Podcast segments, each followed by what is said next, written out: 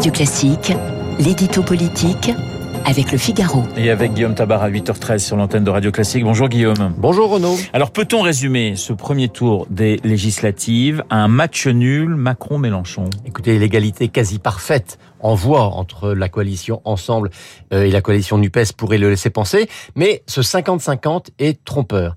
D'abord parce que sur l'ensemble de l'électorat français, un électeur français sur deux c'est abstenu. Il ne faut quand même pas l'oublier, même plus d'un sur deux.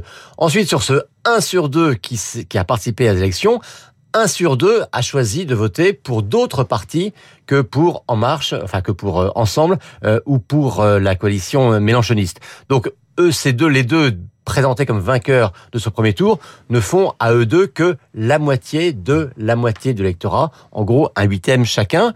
La vraie leçon de ce premier tour, c'est qu'on en a plus que jamais un paysage totalement éclaté.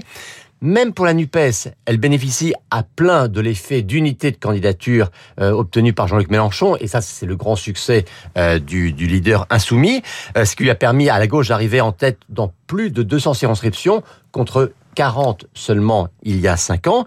Mais, mais les 25% recueillis par cette coalition, ça n'est jamais que la somme des partis de gauche en 2017. Emmanuel Macron est-il euh, sûr, ça c'est la grande question, de disposer dimanche prochain d'une majorité et d'une majorité absolue? Non, il ne l'est pas du tout. Et pour le coup, je pense que l'un des principaux enseignements de ce premier tour, c'est l'incroyable faiblesse euh, du camp du président.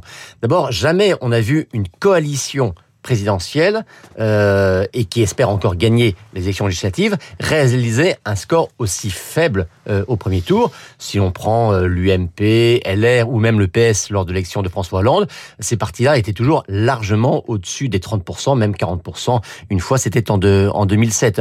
Ensuite, c'est aussi la première fois que dans une séquence présidentielle législative, le parti du président élu ou réélu fait moins que le score du candidat euh, au premier tour de, de, la présidentielle. À chaque fois, et même Macron lui-même en 2017, la République en marche avait fait 8 points de mieux qu'Emmanuel Macron lui-même au premier tour, eh bien cette fois c'est l'inverse.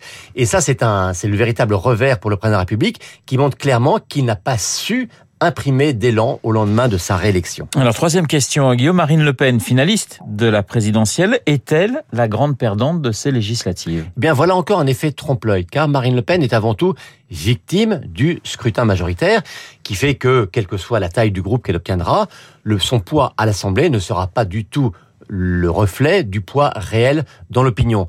Car ce qui se passe pour elle, bien sûr, elle était finaliste de la présidentielle, elle va se retrouver marginalisée à l'Assemblée nationale, mais là encore, c'est la première fois que le parti Le Péniste euh, progresse d'une élection législative sur, sur l'autre. En général, entre la présidentielle et législative, le RN s'effondrait, devenait un parti quasiment inutile aux yeux des électeurs.